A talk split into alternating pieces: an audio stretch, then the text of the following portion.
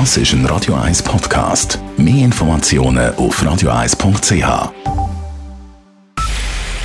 Es ist 9 Uhr.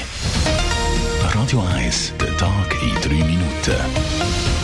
Mit Sabrina Margolin. Der Zürcher FDP-Ständerat Rudi Noser hat bei seiner deutlichen Wiederwahl von vielen Stimmen der SVP und der GLP profitiert. Die grüne Kandidatin Marionna Schlatter hingegen hoffte vergeblich auf Unterstützung durch die Grünliberalen. Einzelheiten von Dave Burkhardt. Fast 70.000 Stimmen hat der Rudi Noser beim zweiten Wahlgang gestern mehr bekommen als die Marionna Schlatter. Und eine erste Analyse vom Statistischen Amt, die am Tag vorliegt, zeigt, das bürgerliche Lager hat zusammengekippt. Die SVP hat zwar keinen eigenen Kandidat mehr im Rennen gehabt, trotzdem sind zwei Drittel der SVP-Wähler an die Urne und haben geschlossen den Rudi Noser gewählt. Und wie der Wähleranteil der SVP im Kanton Zürich viel grösser ist als der von der FDP, hat der Rudi Noser am Schluss sogar mehr Stimmen von der SVP gehabt als von der eigenen FDP. Unterstützung hat der Rudi Noser auch von der GLP genossen. Ein Haufen GLP-Wähler haben gestern zwar nicht mehr gewählt, aber wenn, dann Noser. Fast 50 Prozent der GLP-Stimmen sind an FDP mal gegangen, nur gerade 8 an Marionna Schlatter. Dave Burkhardt, Radio 1. Im Kanton Zürich steht der ÖV neu an erster Stelle. Die rot-grüne Mehrheit im Kantonsrat hat sich durchgesetzt bei gleich mehreren Änderungen des Straßengesetzes.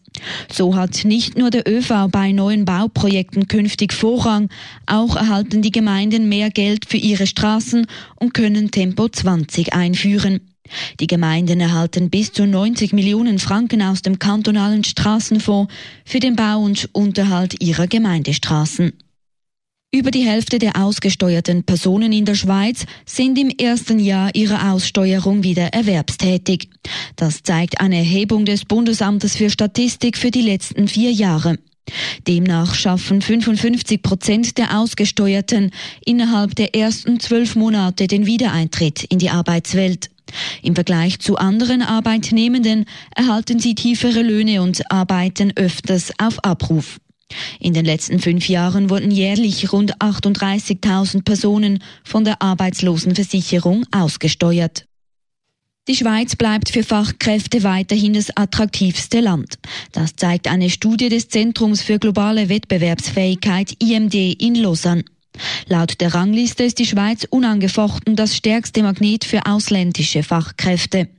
Zudem habe die Schweiz mehr in den eigenen Nachwuchs investiert. Bei den landeseigenen Fachkräften muss sie sich dafür von Singapur überholen lassen. In Zukunft könnte die Schweiz von anderen kleinen und mittelgroßen europäischen Ländern Konkurrenz bekommen.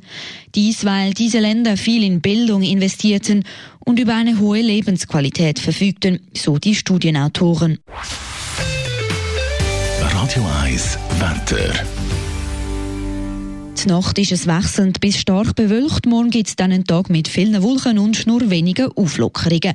Es bleibt aber größtenteils trocken bei Temperaturen um die 5 Grad. Von Mittwoch bis Freitag gibt es im Flachland teils Hochnebel mit der Obergrenze auf 900 bis 1200 Meter, sonst aber recht sonnig bei maximal 6 Grad. Das war der Tag in 3 Minuten.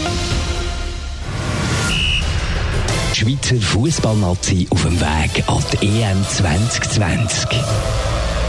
Und wir schauen miteinander auf Gibraltar. Dort spielt die Schweiz ums EM-Ticket und sie führt seit der 10. Minute das Goal vom Cedric Gitten mit 1 zu 0. 19 Minuten sind gespielt in dem Spiel, wo es darum geht, ob die Schweiz an die EM, wo ja dann in ganz Europa reist, mitmacht oder nicht. Im Moment sieht es sehr, sehr gut aus. Ich wünsche Ihnen einen schönen Fußballabend. Schön sind Sie mit dabei.